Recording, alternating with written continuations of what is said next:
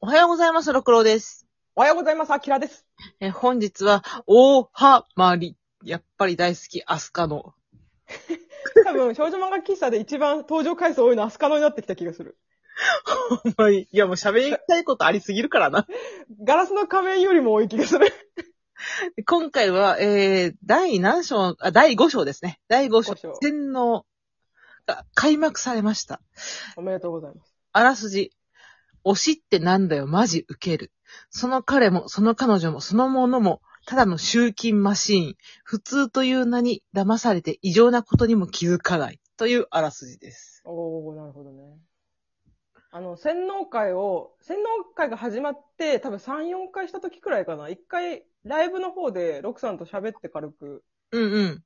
で、その時はなんかほら、あの、まだ始まったばっかりだから、薄い感想みたいな感じで始めたんだけど、なんかせっかくだからちょっと遠くにも残しておきたい。も、もし興味あったらそのライブも聞いてくれると多分また違う面白さがあるかもしれないです。うんうんうん。あれはあれで生配信というものがどういうものかっていうのはなんとなくわかると思う。そうそうそうそうう。あと予想がどれぐらい当たっているかとかね。うんうんどうですかアスカの。えー今回はあの、やば、やばいサークルあの、私はやばサークルって呼んでるんだけど、やばサークルの中で、ルナちゃんという女の子がいて、その子がソープ嬢だよね。そうですね。高級ソープ。高級ソープ嬢、吉原で多分勤めているという。うん。そのソープ嬢が結構こう現実主義な感じで、お金をこう、なんていうかな、リアルにただ、貯金貯金してんのかなうん。特にこう、なんか何かに貢いでるとか、こういうものが欲しいとか、留学したいとかっていう目標があってやってるわけじゃなくて、まあ、お金のないセックスできねえわっていう考えに落ち着いたくらい の、そうそう。まあ、稼げるうちに稼ぎましょうかって感じの結構ドライな子だよね。そうそうそう。で、結構あの、うん、外見っていうか見た目って、外見はこう、合わせていくのよね、やっぱり。いろんなこうお客さんにうんうん。その人の好みにね。好みに合わせていくんだけど、内面のツッコミが今回はっきり書かれてんのよね。そうそう、それがおもろいよ ね。違うんだわ。とか、あうの、ん。服それサンローランでしょって言われても、うんふふっては合ってるけど、違うんだわ。あのおっさん逆になんでブランド特定したかったんだろうね。別に当たる方が少ないでしょ、あれ。なんでサンローランだと思ったんだよと。コメそうそうそう。根拠が聞きたいわ、私逆に。はいント読んでたらさ、なんかあれサンローランのパクリみたいなブランドがあるらしいな。はいはい、そうなんだ。それに似た服を多分着てるんだと思うっていう。ああ、で、それに、一応僕、最新のファッションもチェックしてるんだよっていうのをうんアピールしたくて言ったのかな。言って騙されたっていうね。言わん方がいいんだよ、大体そういうことって。とかね、客のケツにティッシュついてたとかね。そうそうそうそうそう。僕、シャワーなしでやりたいからって言って、あーみたいな感じで要望答えたらし、ケツにティッシュついてた。 顔面蒼白で言う。でも本人には言わない当たり前だけど、プロっていうね。そこに現れ、まあ、うんそこにちょいちょいそのモノローグでさ、みんなこのソープ嬢になる人とかって、その推しがいたりとか、アイドルを推してるからお金が欲しいから来たとか、なんかホストにハマってるから来たとか、で、先輩、10個上ぐらいの先輩がおって、その先輩はなんか元バンギャでみたいなのとか、うんうんそういうもうに貢いでた。私その貢いでる意味がわかんないみたいな。うんがルナちゃんという面白い子なんだけど、まあ、そこに、こう、多分乗りできたのな。あの、友人グループ数人で、若いイケメンたちが、お客さんで来て、その中に、あの、真鍋せ、真鍋くんっていう子がおっはいはいはい。えー実は、な、んこの人は、バンドマンなんじゃないかみたいなことを言われてたんだけども、話が進みにつれて実はツイキャス主だったということが判明するっていう。はいはい。しかも、なんだっけ、カラオケマシーンじゃなくて。インターネットカラオケマシン。 あ、そう、いあインターネットカラオケマンだ。インターネットカラオケマン。あ私も無事死亡したわ。今風に言うと、歌い手ですか歌い手いや、もっともっと出てきてんじゃない今やったら。また違う名前が出てきてんのかななんかニコ生とかの時は歌い手さんって言われてたけどね。それがなんかこう、インターネットカラオケマンっていうのが、 わからないコメントの人たちが多かったっていうのが面白かったよ。そう。あ、あと話すごいあれだけどさ、私あの、たぬき掲示板も知らなかったのよ。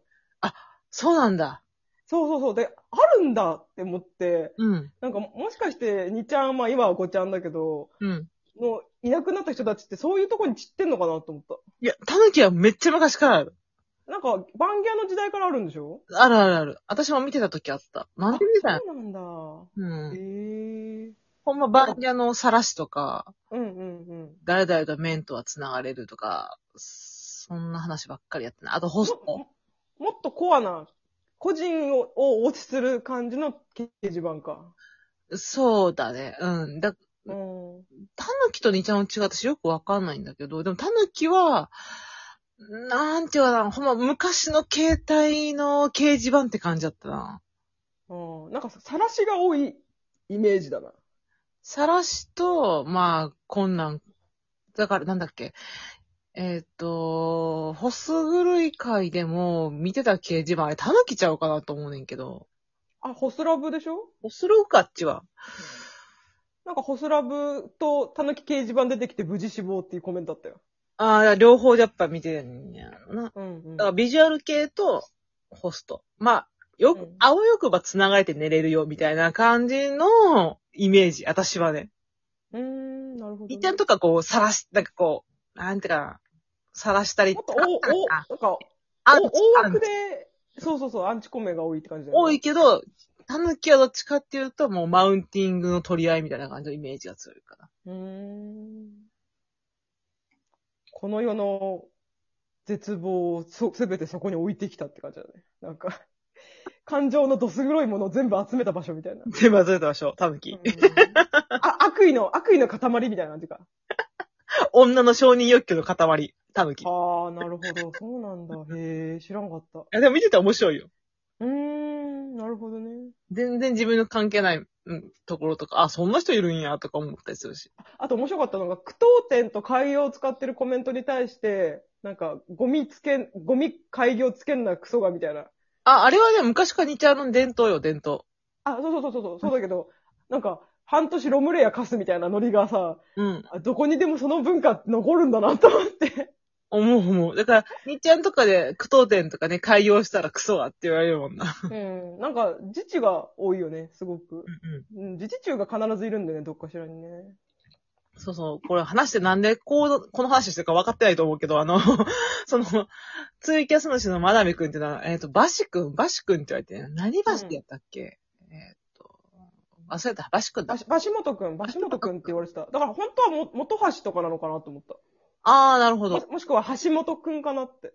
でも、マダベって言われてた。あれ、あの、多分芸、芸名っていうか、キャス名じゃないのまだ、え、え、なんお客さんの名前の方を逆に変えてんのかもしれない。そうそう、そっちかなと思った、今。偽名。うんソープの方を真鍋にしてるのかなと思あっそうそうそうそう、逆、偽名にしてんじゃないもしかしたら。て。まあだからツイキャスの名前ではバシモトくんって言われてて、うんうんうん。バシくんバシくんって言われて、おつばしおつばしって言われて、そうそう。過去の彼女がさらされて炎上するという。 そうそう。 でもずさ、っあとそう、奥さんとさ、絶対炎上するよねって話をしてたじゃん。まあ炎上は絶対だよねっていうのはあえてて。なんか、何で炎上するかわかんないけど、絶対、まあ、アスカノだから絶対炎上するねって話をしてて、うん。まさか、元カノの晒しで、しかも大した晒しじゃないという、 そんなことで炎上しちゃうんだっていう内容だったの。そう、私一番痛かったのが、晒してる内容がしょぼすぎるっていう。そう、そう、そう、しょぼかったよね、あれ。でむしろプラスになったぐらいちゃうのあれな。でも、その中で一番私、あの、狸でききつかったのが、うんこいつ、え、なんか、なんだっけ、せ同説に行けたの時から見てるけど、曲作る、曲作るって言って、今まで一回も発表したことないっていうコメントがあって、そううそう。そう、ーと思った。った。一番きつかった、それ。